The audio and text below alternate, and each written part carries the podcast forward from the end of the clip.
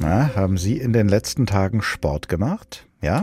Dann haben Sie, wenn Sie es nicht übertrieben haben, bestimmt etwas für Ihre Gesundheit getan, denn Bewegung tut uns erwiesenermaßen gut. Was viele von uns trotzdem nicht davon abhält zu sagen, Sport ist Mord. Und tatsächlich machen die Menschen in Deutschland im Durchschnitt seit einigen Jahren immer weniger Sport. Es gibt aber auch Menschen, die zu viel Sport machen und das kann dann so weit gehen, dass man irgendwann sagen muss, Sport ist Sucht was dann bedrohlich ist, denn so wie jede andere Sucht kann auch Sportsucht krank machen. Professor Robert Gugutzer ist Sportsoziologe an der Goethe-Universität Frankfurt und er beschäftigt sich seit vielen Jahren intensiv mit der Sportsucht. Vor der Sendung habe ich mit ihm gesprochen und ich habe ihn gefragt, wie kann denn Sport zu einer Droge werden? Naja, es kann eigentlich so ziemlich alles zur Droge werden, wenn man es nur lange genug und intensiv genug praktiziert. Es geht ja hier bei der Sportsucht um eine Verhaltenssucht. Wenn dann in unserem Fall der Sport zum Lebensmittelpunkt wird, alles um den Sport herum organisiert wird, dann kann es sein, dass der Sport den Menschen erstmal so viel gibt, dass sie da nicht mehr loslassen können, bis sich das ins Gegenteil verkehrt und sie das Gefühl haben, sie müssen Sport machen und sie sind eher diejenigen, die jetzt vom Sport gehandelt werden, als dass sie selbst sportlich handeln. Ja, und dann ist man schon eben in einer Abhängigkeit vom Sport. Gibt es Sportarten, in denen man besonders anfällig ist für Sportsucht? Ist zum Beispiel die Gefahr in einem Mannschaftssport geringer als in einem Sport, den ich allein ausübe? Ja, die empirischen Untersuchungen, die es dazu gibt, belegen genau das.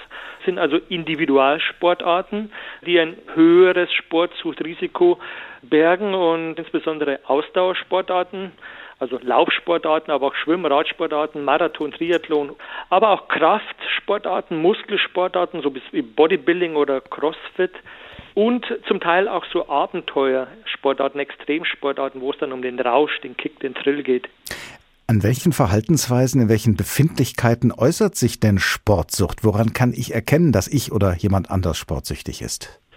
Naja, zunächst ist es schon der Aufwand, der da betrieben wird, der ein erstes Indiz dafür ist. Also wer mal 20, 25 Stunden Sport pro Woche macht als Hobbysportler. Wir reden hier nämlich primär von einem Phänomen, das im Freizeit, im Breitensport zu Hause ist, nicht im Leistungssport.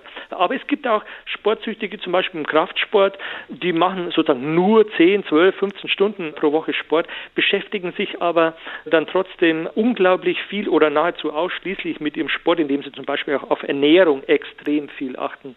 Und dann gibt es, wenn man so will, so klassische Suchtkriterien, die man auch aus der Alkoholsucht oder Drogensucht kennt.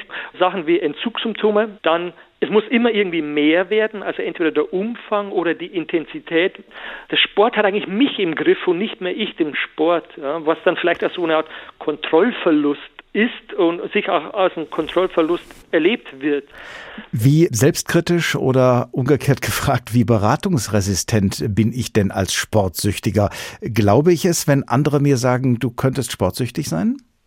Ja, das gibt es schon. Es ist aber oft auch schwierig zu erkennen, denn Sport machen ist ja erstmal was, was in unserer Gesellschaft positiv bewertet wird. Und wer viel Sport macht, macht eigentlich auch noch alles richtig. Und wo dann die Grenze ist, ab derer dann man selbst oder auch andere sagen, jetzt ist es einfach zu viel, ist nicht immer leicht festzulegen, sodass es schon welche gibt, die sehr, sehr viel Sport machen und wo man als Außenstehender sagen würde, ja, ich glaube, du bist abhängig davon. Die Betroffenen selbst aber das eher von sich weisen würden. Bis hin, es gibt auch welche, die, die sind richtig stolz darauf. Das ist so ein Phänomen, das wir überwiegend bei Männern feststellen, dass mit dieser Sucht auch kokettiert wird, angegeben wird. Ja. Habe ich denn eine Chance, ohne ärztliche Hilfe von dieser Sportsucht runterzukommen? Ja, da spricht also der Sportsoziologe äh, in mir und nicht der Psychologe. Ich würde nämlich erstmal sagen, man muss vorsichtig sein, das zu pathologisieren. Also pauschal zu sagen, wer sportsüchtig ist, ist auch krank und muss deshalb behandelt werden, da bin ich wirklich zurückhaltend. Die Sportsuchtforschung unterscheidet zwischen leichter, mittlerer und schwerer Sportsuchtsymptomatik. Und klar, wer schwer Sportsuchtsymptomatiken aufweist, sollte behandelt werden. Aber so in, in leichterer Form ist es so, dass die Leute eigentlich ihr Leben gut im Griff haben und dass es eigentlich schwierig ist, jetzt von außen heranzutreten und zu sagen, du musst dich behandeln lassen. Nur wer wirklich sein Leben sozusagen nicht mehr auf die Reihe kriegt, weil sich alles auf den Sport konzentriert, weil soziale Konflikte entstehen, der oder die sollte dann tatsächlich eine therapeutische Hilfe in Anspruch nehmen. Und da gibt es tatsächlich auch Therapien, so wie es für andere Süchte auch Therapien gibt. Ja, nicht so richtig, denn wenn man so will, das Problem bei der Sportsucht ist, dass es keine Suchtform im klinischen, im medizinisch-psychiatrischen Sinne.